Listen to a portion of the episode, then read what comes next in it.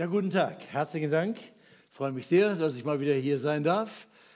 Regine, Frau und ich, wir sind ja immer gerne in Göttingen, weil das ist die Stadt unseres Herzens. Hier haben wir uns vor was denn 60 Jahren kennengelernt, 61 lieben gelernt, Jesus gemeinsam unter Studenten gedient und seitdem ist natürlich jeder Besuch in äh, Göttingen ist für uns emotionsgeladen bis zum geht nicht mehr. Herzlichen Dank, dass ihr uns eine Gelegenheit gebt. Und jetzt äh, dieses tolle Thema, Friedefürst. Äh, ich weiß nicht, ähm, ob ihr Typen seid, haltet ihr schon mal Selbstgespräche? Ah ja, spontan, sehr gut. Früher waren das nur so alte Leute wie ich, die die sah man so über die Straße gehen und die babbelten so vor sich hin und sagten, ein bisschen durch den Wind ist ja keiner da, aber die reden so halblaut. Heute siehst du eigentlich alle so in der Wiener Straße so laufen, nur dass sie noch einen Knopf im Ohr haben und es gar kein Selbstgespräch ist, sondern telefonieren. Alte Zeiten, wo früher, wo man so eine Keule in der Hand hat, hatte mit einem langen Strick dran, um zu vorbei.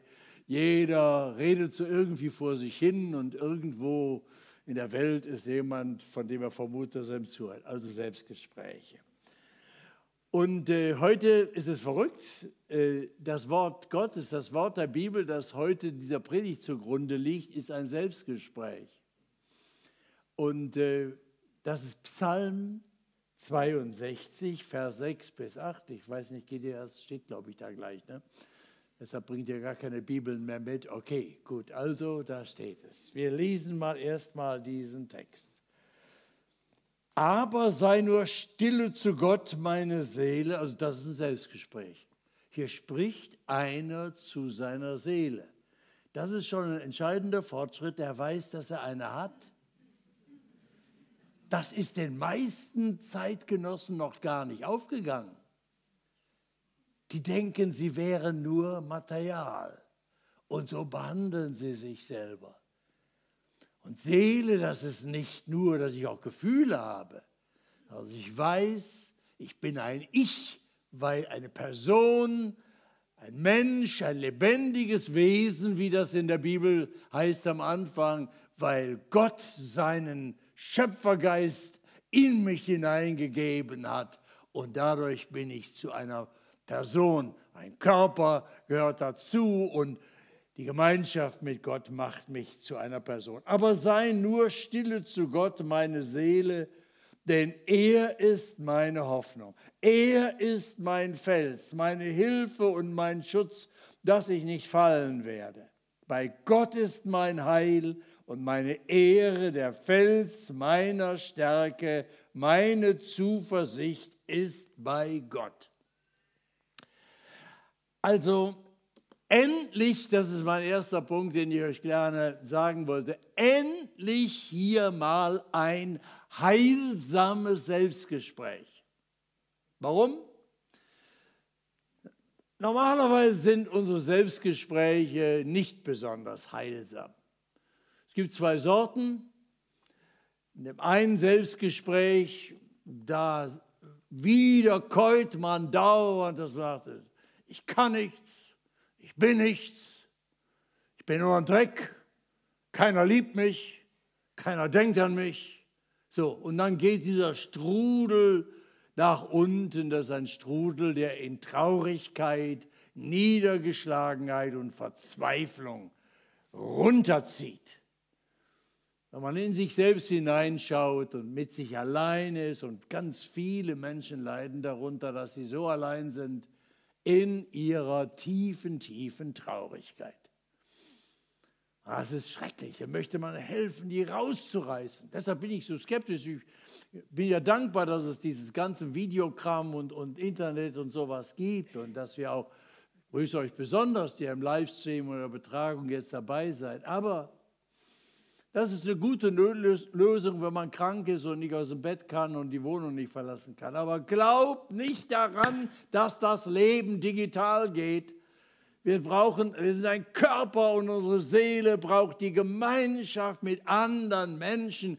Und nirgendwo gehst du so schnell unter in Traurigkeit und Verzweiflung wie in diesem Strudel der Einsamkeit und des Selbstmitleids, wo es immer nach unten geht. Deshalb die Selbstgespräche, das ist die eine Sorte. Aber dann gibt es natürlich nicht nur Leute, die traurig und niedergeschlagen sind und in den Selbstgesprächen sich so nach unten ziehen lassen. Es gibt auch das Gegenteil.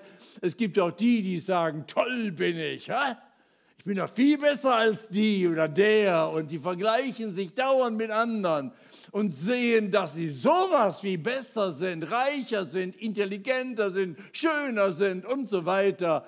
Und so werden sie in ihren Selbstgesprächen immer arroganter, immer hochmütiger, immer härter, immer selbstverliebter und die denken, er schießt die Rakete nach oben raus.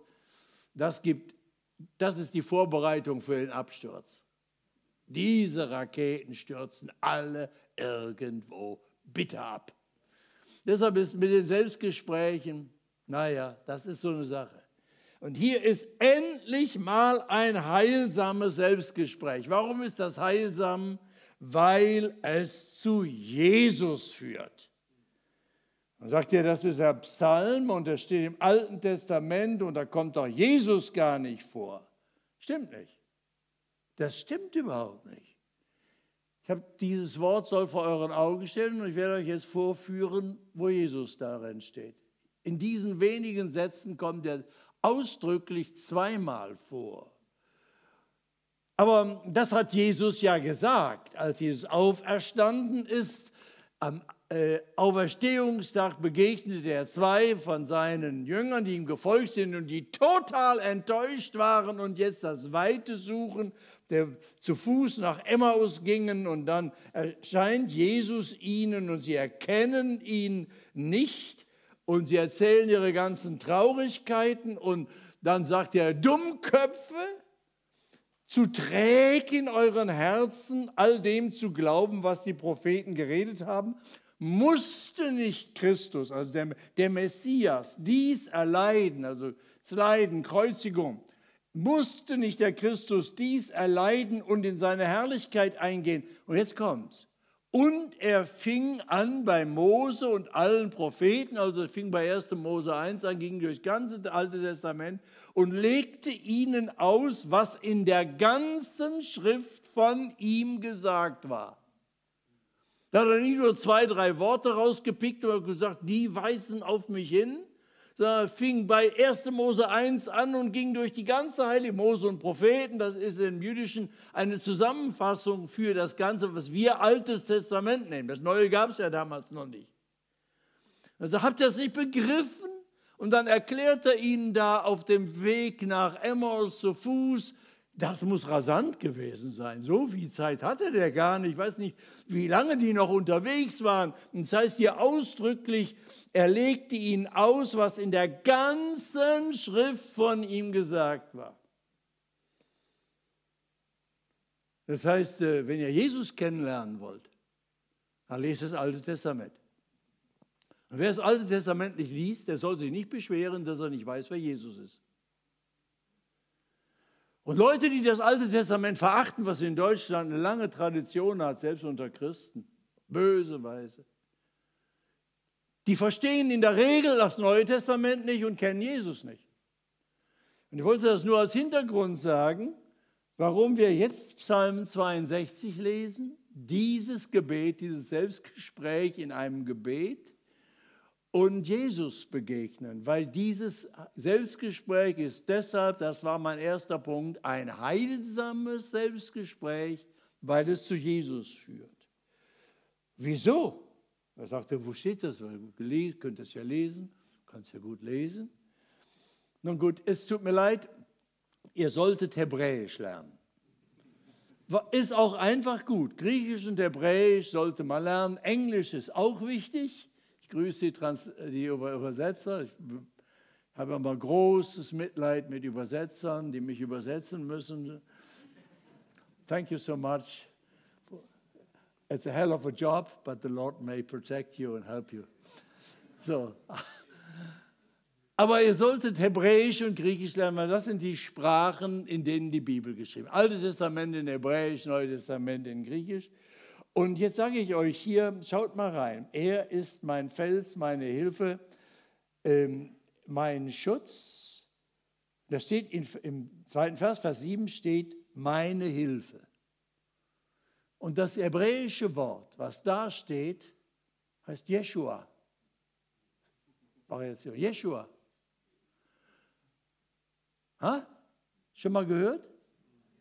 Das ist Jesus.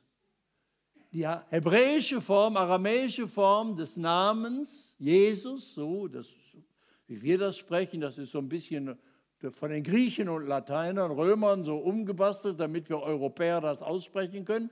Aber hebräisch heißt das Jeshua. Und Jeshua heißt Hilfe, Rettung.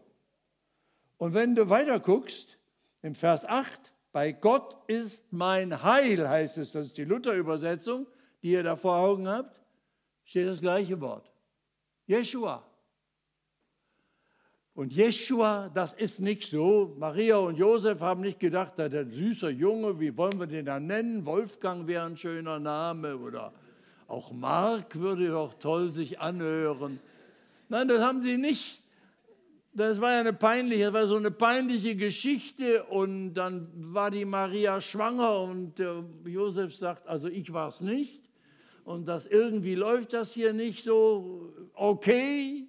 Und dann lesen wir in der Adventsbotschaft im Matthäusevangelium Kapitel 1, da steht dann ja ausdrücklich, dass Gott in der Nacht einen Boten schickt und der spricht zum Josef, liest mal das erste in Matthäus Kapitel 1, Vers 21. Also, fürchte dich nicht, Maria, deine Frau zu dir zu nehmen, denn was sie empfangen hat, das ist vom Heiligen Geist. Sie wird einen Sohn gebären. Und jetzt kommt's. Dem sollst du den Namen Jesus geben, denn er wird sein Volk retten von den Sünden.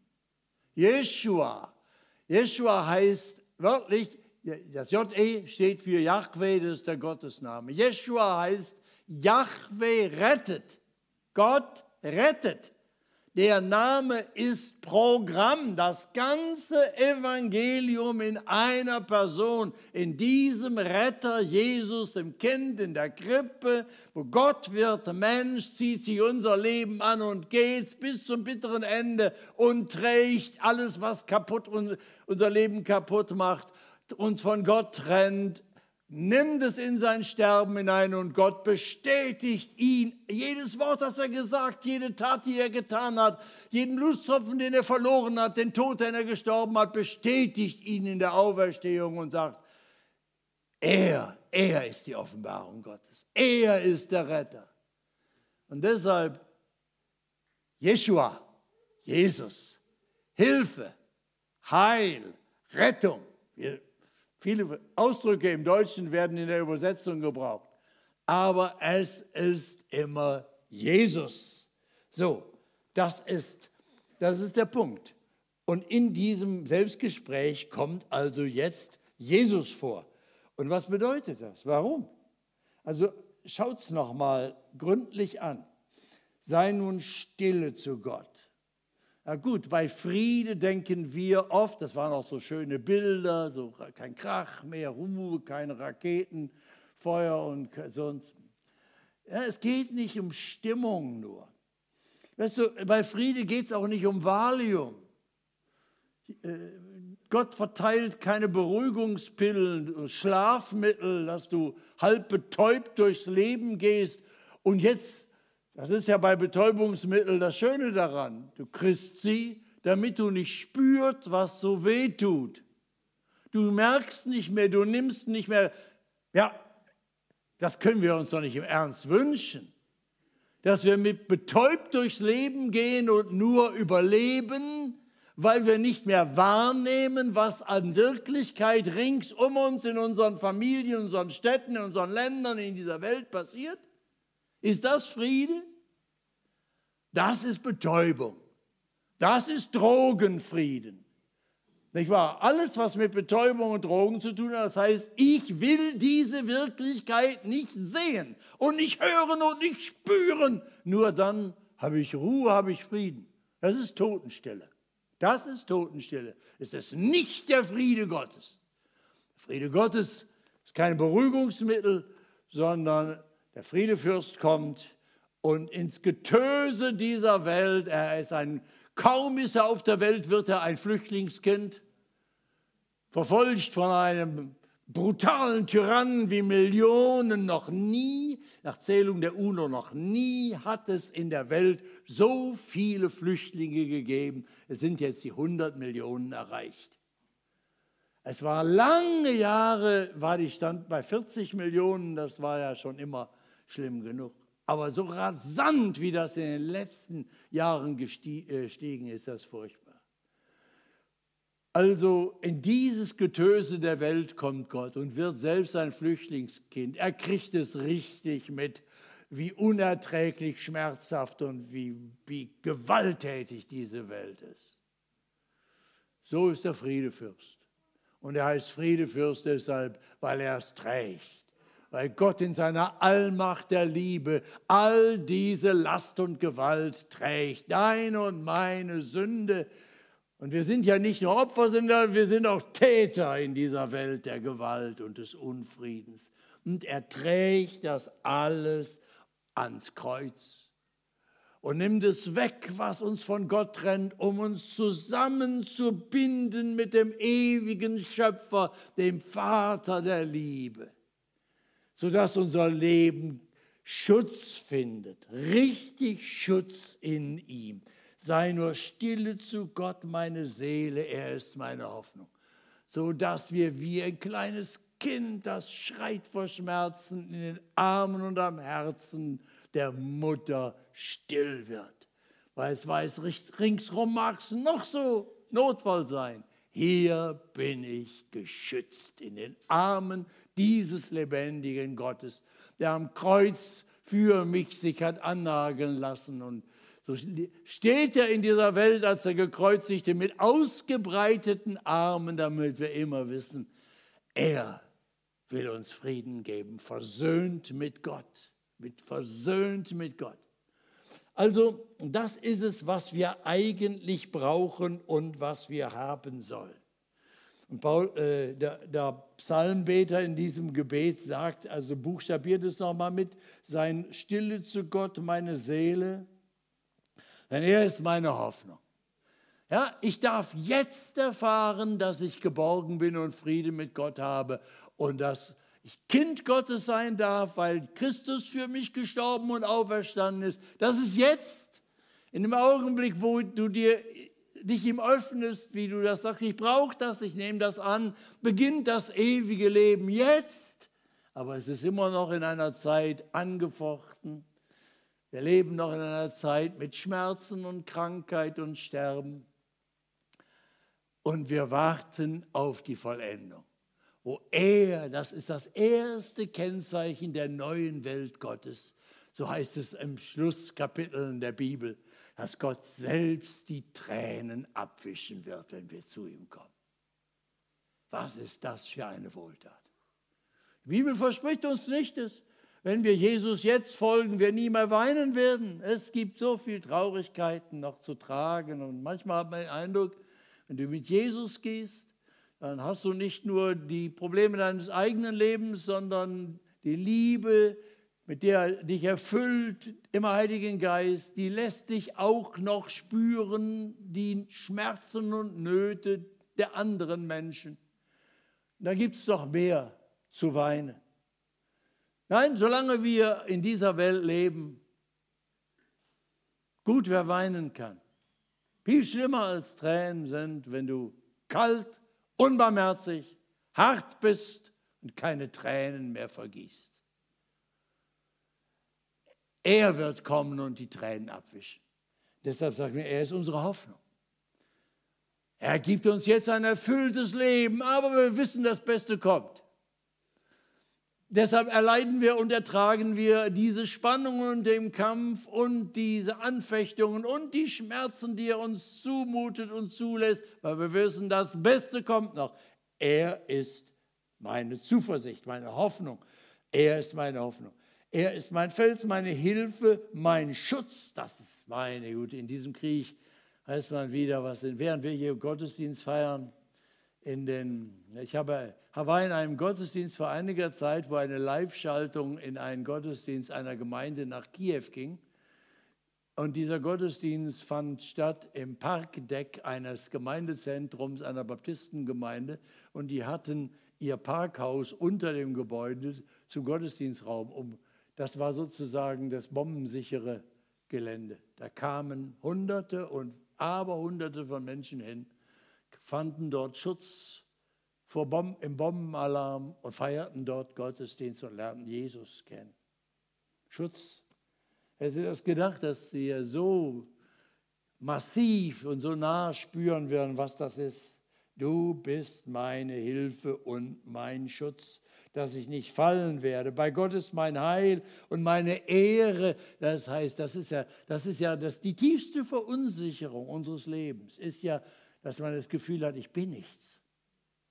Ich bin nichts, ich kann nichts. Das Ansehen, kein Ansehen, keiner sieht mich an, keiner nimmt mich wahr.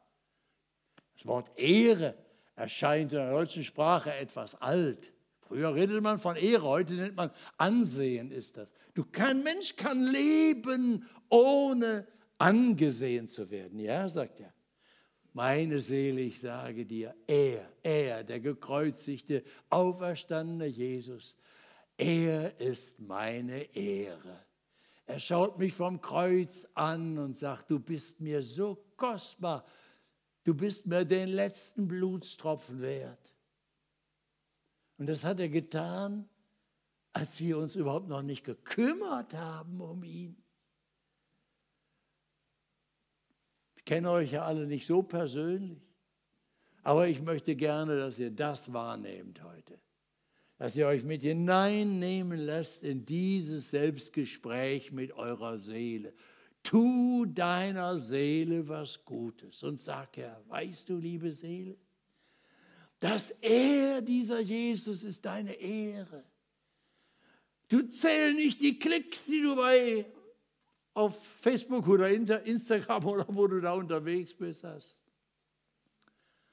Er ist deine Ehre und dein Ansehen. Was ist das für eine Geschichte?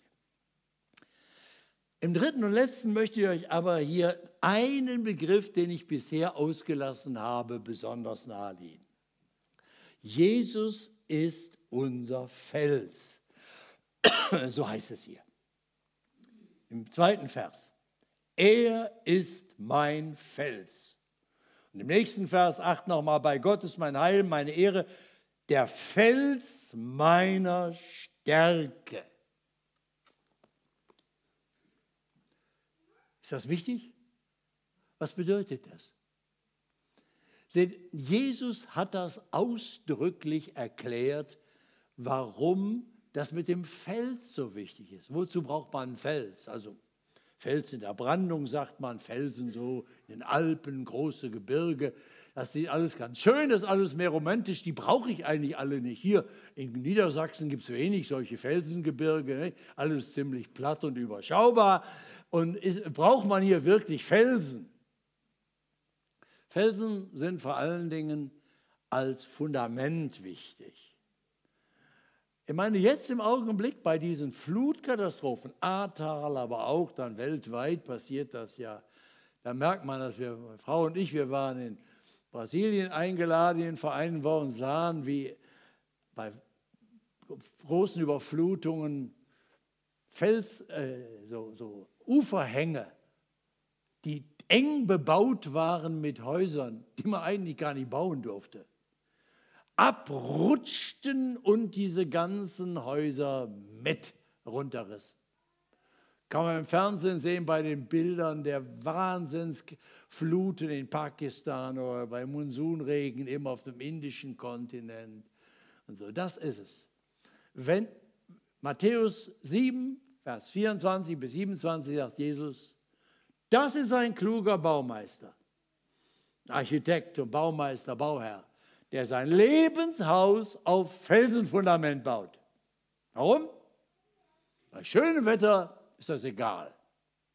Da steht jede Hütte. Aber wenn es diese Sturzfluten gibt, diese, diese Starkregen, die alles unterspülen, die, da brauchst du nicht nur Sandboden, hält da nicht jede Art von nicht festem Felsboden, wird unterspült und aufgeweicht und dann rutschen ganze Hänge und Schlammlawinen reißen die Häuser mit samt den Menschen, die drin sind, runter. Und dieses Bild gebraucht Jesus am Schluss als letzte Aussage in seiner Bergpredigt der Regierungserklärung. Wer meine Worte hört und tut, der ist ein kluger Baumeister seines Lebens aus. Denn er baut sein Haus auf Felsenfundament und wenn diese Starkregen, Fluten kommen, diese Unwetter und unterspülen alles und reißen, dann steht es fest verankert. Es übersteht die Katastrophe. Was ist das Gegenteil? Wer meine Rede hört, sagt er, und nicht tut, der ist ein Dummkopf, der sein Leben auf Sand baut. Achtet drauf, er sagte, das sind Leute, die hören mein Wort, die kennen die Bibel, die gehen in Gottesdienste, die haben das so, sind ja nicht wie viele, die das überhaupt nicht mehr hören. Die hören das, aber sie sind doch bewegt in ihrem Herzen, sie diskutieren auch darüber, sie denken vielleicht sogar darüber nach, aber sie tun es nicht. Sie wenden es nicht an. Und er sagt, das, ist, das sind Dummköpfe weil die haben ihr Lebenshaus gebaut und denken, alle meine Worte wären für den Holzbau, Trockenbau und die Deko-Einrichtung des Hauses da.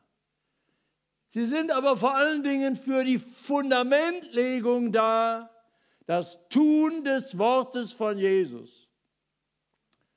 Da geht es um die Konstruktion, um das Felsenfundament. Schönwetterchristentum ein Schönwetterglaube, der ist ganz leicht zu haben. Die Leute sind ja sowas wie religiös heute, spirituell nennt man das. In einem reichen Ländern, da sagen die meisten Leute, es kann nicht alles gewesen sein, kann nicht nur Geld geben. Du brauchst auch postmaterielle Werte, bisschen was Soziales oder auch was Künstlerisches und nicht nur so brutal materiell. Das ist überhaupt Mode. Dann kannst du dich bedienen, ob du das christlich willst oder buddhistisch willst oder wo im Esoterikladen du dich bemühst. Es gibt ein unendliches Kaufhausangebot äh, von, von Religiosität, um ein bisschen mehr als nur stumpfen Materialismus zu haben. Das wollen viele. Ja, sagt Jesus. Das heißt äh, Wochenendhaus, Lebenshaus bauen auf Sand. Taucht alles nur, solange das Wetter schön ist, es keine Krebsdiagnose gibt, es keinen Streit in der Ehe gibt, keinen Krieg gibt, wenn du von wesentlichen Lebensproblemen verschont bist, dann geht diese Sorte von Religiosität, die läuft. Und ich mache kein Hehl daraus. Ganz viel, was an Christentum in Deutschland läuft, ist von dieser Sorte Wochenendhausbau auf Sand gebaut. Und in Zeiten wie unseren, wo wir erleben ja bei uns gar keine Härten, wir haben es ja nur in Sichtweite und wir kriegen deshalb ein bisschen mehr mit, als wenn es nur im Mittleren Osten und nur in Asien ist. Da zittert bei uns schon, die Muffensausen kriegen wir schon, wenn es bis nach Kiew zieht. So. Aber noch ahnen wir gar nicht, was wirklich kommen kann. Ich bin ja alt genug, ich bin ja in Trümmern aufgewachsen. Im Ruhrgebiet. Krieg geboren, ich war fünf, vier als, vier, als der Krieg zu Ende war. Ich weiß, was Hunger ist, was Leben in Ruinen ohne Fensterscheiben in Großstädten ist. Was ist, wenn Bomben als Haus zusammenstürzen lassen, in dem du im Keller sitzt, deiner Mutter und der neugeborenen Schwester? Das muss niemand wissen. Das wissen nur noch so alte Säcke wie ich. Und wir erinnern uns kaum dran, wir erinnern uns kaum dran, weil es ist so lange her. dass Wir dachten, es käme nie wieder. So. Und jetzt fängt es an, dass vielleicht der eine oder andere, der den Kopf nicht nur zum Frisieren gebraucht, sondern auch zum Denken, anfängt zu entdecken, dass man nicht nur Wochenendhäuser baut mit dem Lebenshaus, sondern dass man ein solides Fundament braucht. Und deshalb sagt Jesus hier mein, im, im Psalm 62, du bist mein Fels. Jesus, Jeshua, du mein Fels. Ja, sagt er, wie macht man das? Dass das Leben Felsenfundament hat und nicht nur Schönwetterbebauung für Wochenendhäuschen. Dass Jesus sagt, mein Wort hören und tun. Lest die Bergpredigt Matthäus 5 bis 7. Was sagt er? Bittet, so wird euch gegeben die Einladung zum Gebet. Wie sagt der Matthäus 11, kommt her zu mir alle, die ihr müde und beladen seid, ich will euch Ruhe geben. Seine Einladungen und Versprechen sind da. Geht ein durch die enge Pforte. Die Pforte ist breit und der Weg ist breit, der zur Verdammnis führt. Viele. Du musst nur mit der Menge schwimmen, so dich einfach bequem zurücklehnen und immer nur danach leben. Fühle ich mich gut, dann kann es nicht schlecht sein. Das ist die beste Methode, in die Hölle zu kommen. So einfach ist das. Du kriegst lauter Bestätigung von rechts und links, weil du lebst und denkst und redest, wie alle reden. Da hat Jesus gesagt, ja, die Tür ist breit und der Weg ist breit, der zur Verdammnis führt. Der Weg ist schmal, die Tor ist äh, schmal, der zum Leben führt. Nicht schwer, nein, es ist nicht schwer. Jesus hat es getan. Er ist die Tür. Er hat alle Arbeit gemacht. Er hat es geschafft am Kreuz. Aber er sagt, komm, er zwingt nicht, er manipuliert nicht. Du wirst nicht mit der Masse dahingeschwommen. Er sagt, ich liebe dich. Du bist es wert, dass ich dich persönlich rufe. Und in meiner Liebe werde ich immer respektieren, was du sagst. Er wird dich nie zwingen. Aber wenn er dich ruft, ist Freiheit da. Dann kannst du kommen, dann kannst du sagen, Herr, ich will dir vertrauen. Deiner Einladung, deiner Zusage der Vergebung der Sünden. Ja, ich will dir auch vertrauen, wenn du deine Gebote sagst, die Wahrheit zu reden, nicht in Habgier zu leben. Sagen Leute, kann ich doch gar nicht. Natürlich kann ich es nicht. Aber wenn Jesus es sagt, dann will ich ihm sagen, wenn du willst, dass ich das tue, dass ich nicht fortgesetzt als Ehebrecher lebe, dass ich nicht dauernd als Lügner rumrede, wenn du das willst, dass ich wirklich anderen diene in Selbstlosigkeit, und du weißt ja, dass ich das aus mir nicht kann, dann glaube ich dir, dass du in der Kraft deines Geistes in meinem Leben schaffst, was du sagst. Ich glaube dir. Ich will tun, was du sagst. Wer meine Rede hört und tut sie, sagt Jesus. Ja, ich will es lernen und dir glauben, dass ich deinem Wort folgen kann. Also hören und tun heißt Felsengrund unter das Lebenshaus bauen. Das ist Friede. See Friede für meine Seele. Merkst du? dass das etwas ganz anderes ist als Beruhigungspillen und Schlafpillen schlucken, Schmerztabletten. Diese Liebe macht deine Augen hell und wach. Du siehst die Schmerzen anderer Menschen so deutlich und du spürst sie so dünnhäutig, wie du es nie in deinem Leben gehabt hast und zugelassen hast. Und trotzdem ist er der Felsenfundament und sagt, keine Angst. Es toben die Stürme, die Sturzfluten reißen weg, was nicht fest verankert ist. Aber du stehst, meine Seele, sei stille zu Gott. Er ist meine Rettung.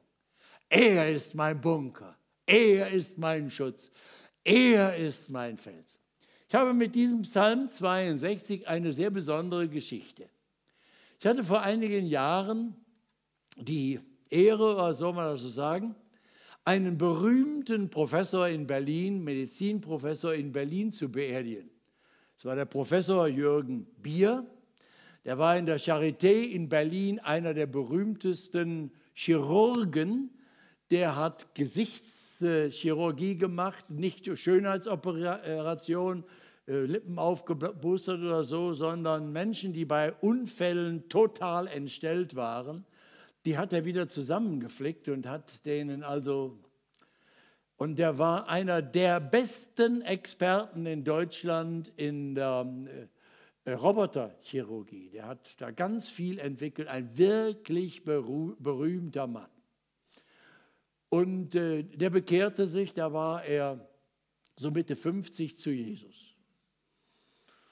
Und wir lernten ihn kennen, meine Frau und ich, als ich eingeladen war in Berlin, einige Jahre lang jeden Monat in der Kaiser Wilhelm Gedächtniskirche Abendgottesdienste zu halten. Und er kam dort und wir, wir lernten uns kennen, gar nicht besonders intensiv. Dann bekam er Krebs, Diagnose Magenkrebs und da er wusste, was das bedeutet, hat er seiner Frau das mitgeteilt, die auch Medizinprofessorin ist und noch heute lebt, eine gute Freundin von uns. Wunderbare Arbeit in Jonas Haus mit Kindern, benachteiligten Kindern in Berlin macht mit der Stiftung aus ihrem Vermögen ihres Mannes und sich selber.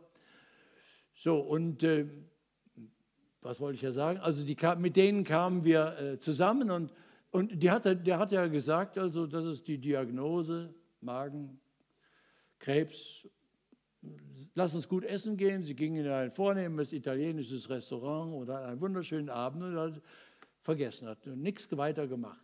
Er war ja Fachmann, der wusste genau, wie groß die Chancen stehen oder nicht.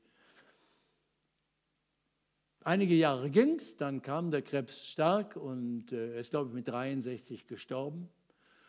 Und als er, bevor er starb, hat er festgelegt, hat er seiner Frau gesagt, äh, fragt den Parzani, ob er mich beerdigt. Meine Beerdigung soll eine Werbung für Jesus sein.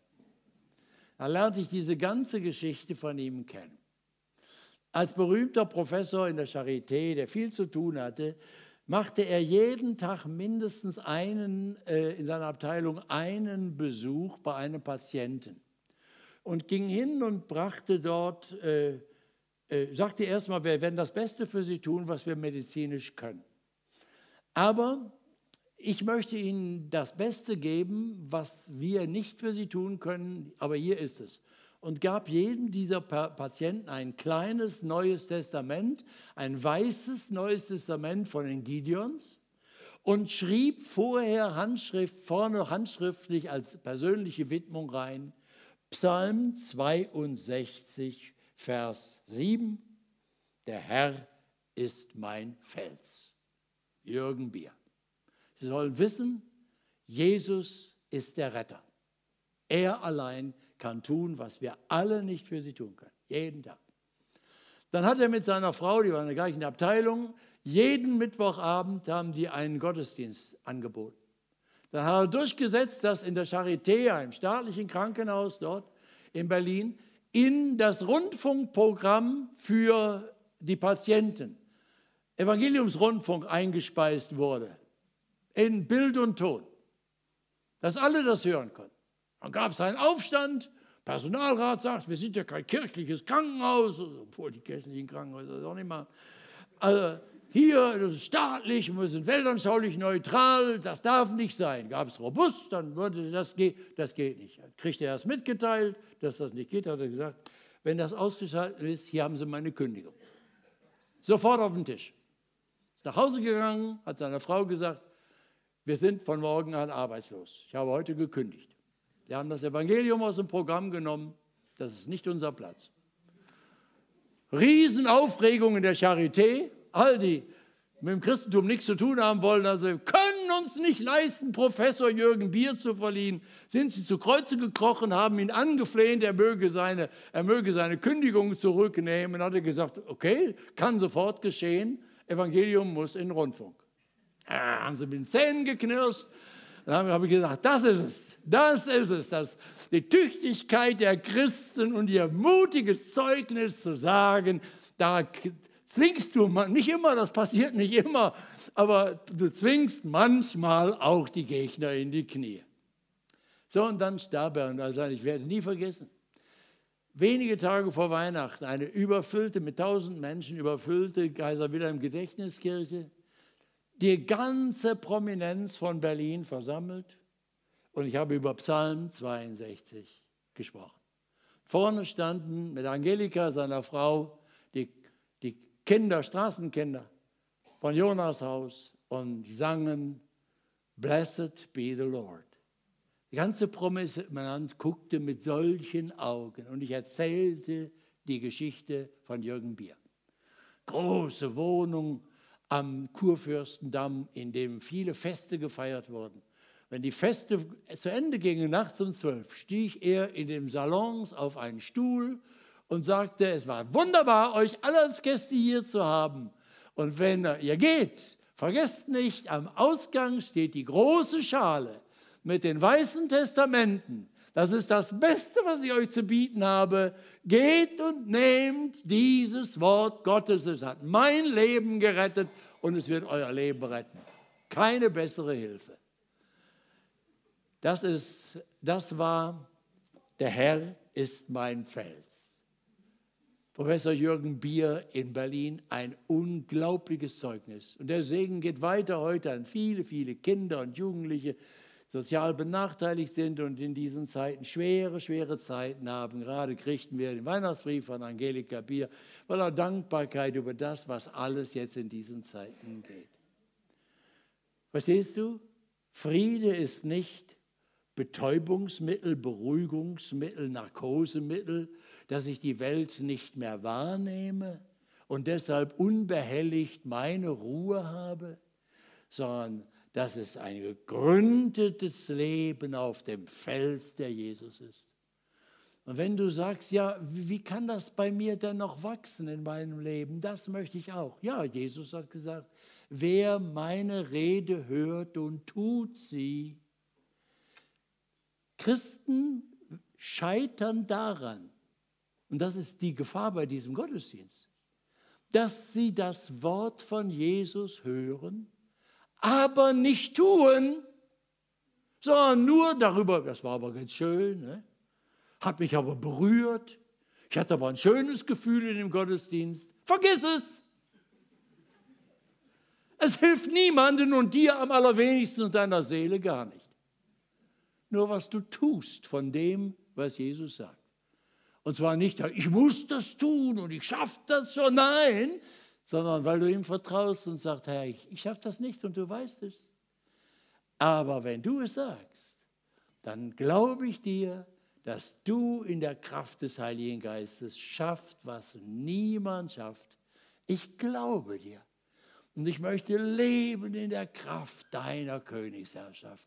Du Friedenskönig, du Friedensherr. Herr, ich wünsche euch so sehr, dass ihr das erfahrt und dass wir darin wachsen. Wisst ihr, solange wir auf dieser Erde werden, da kannst du alt werden, wie du willst, sind wir die Azubis, die, die Lehrlinge, die Auszubildenden von unserem Herrn Jesus. Und er sagt, du, hören und tun, hören und tun im Vertrauen auf ihn, in der Erfahrung der Kraft des Heiligen Geistes. Die Bibel ist das Wort dein Wort hören und tun.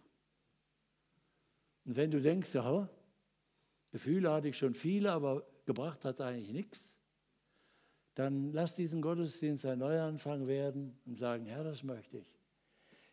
Lass uns dieses Selbstgespräch noch einmal wirklich sprechen, aber sei nur stille zu Gott, meine Seele, denn er ist meine Hoffnung, er ist mein Fels, Jeshua, meine Hilfe, mein Schutz, dass ich nicht fallen werde. Bei Gott ist Jeshua, mein Heil, Jesus, meine Ehre, der Fels meiner Stärke, meine Zuversicht ist bei Gott. Herr, ich danke dir so sehr, dass du wieder und wieder kommst und so uns rufst und lockst, wie auch in diesem Gottesdienst Du kennst uns, jeden von uns, weißt, wo wir stehen, kennst unsere Sehnsüchte, kennst unser Versagen, kennst, wo wir das Wort verweigert haben anzuwenden auf unser Leben. Hilf uns vom Hören zum Tun. Schenk uns, sei du der Felsengrund unseres Lebens in diesen schweren und bösen Zeiten. Wir hoffen auf dich den Friedefürsten und Herrn der Herrlichkeit. Amen.